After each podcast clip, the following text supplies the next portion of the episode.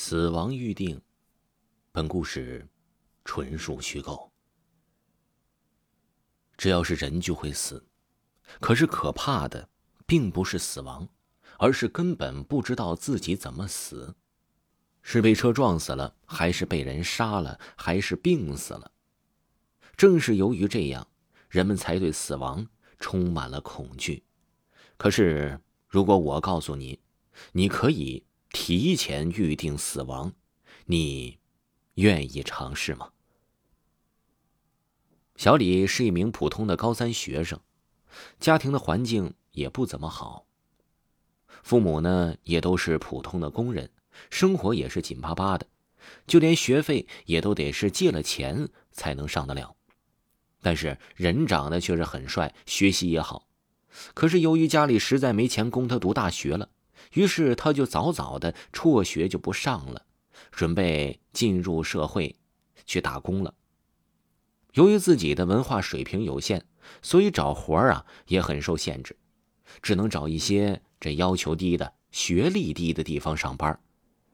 这天呢，他先看着报纸，看见有一家公司呢是在招销售，是卖房子的，而且啊那是不限学历，有无经验都是可以干的。他早就知道销售这一块很挣钱，所以就决定干这个了。于是呢，他来到这家公司找了应聘的人，说自己很喜欢销售这一行，所以想让他们给个机会，自己一定会尽最大的努力去干好这一行的。那个经理上下打量了他一番，发现哎，他这长得挺帅的，肯定能吸引不少女客户啊，于是就答应让他留下来试试。就这样，小李现在就是一名实习的销售人员了。这是小李的第一个工作，所以不管多难，自己都一定会把它干好。在工作期间，他认识了自己的女朋友小丽。小丽呢是一个性格十分开朗的女孩，而且长得也十分漂亮，在公司也有不少人都追过她。可是他也都没有同意。就这样，两人在一起不到半年就住在一起了，天天一起上班下班的很幸福。可是那些被小丽拒绝的人心里就很不爽了，心想啊，这小子有什么呀？不就是长得好看一点吗？有什么用吗？从那之后，大家有事儿没事儿的就开始拿这件事开玩笑。说是哎，我要长成这样，那就太好了。打什么工啊？我干脆当个小白脸儿，看一下多好啊，那多舒服呀！说完呢，这一帮人就在那哈哈大笑。小李知道他们是在说自己，可是为了挣钱，所以就一直在隐忍着。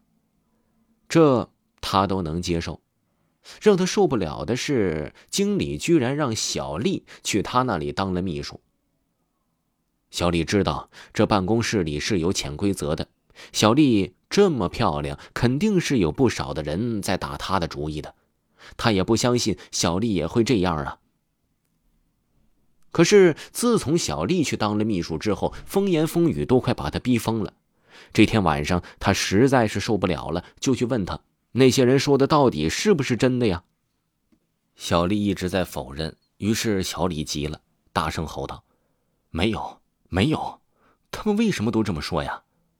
这个时候，小丽也不想再忍了，就说：“我就是和他有事儿，你能把我怎么样啊？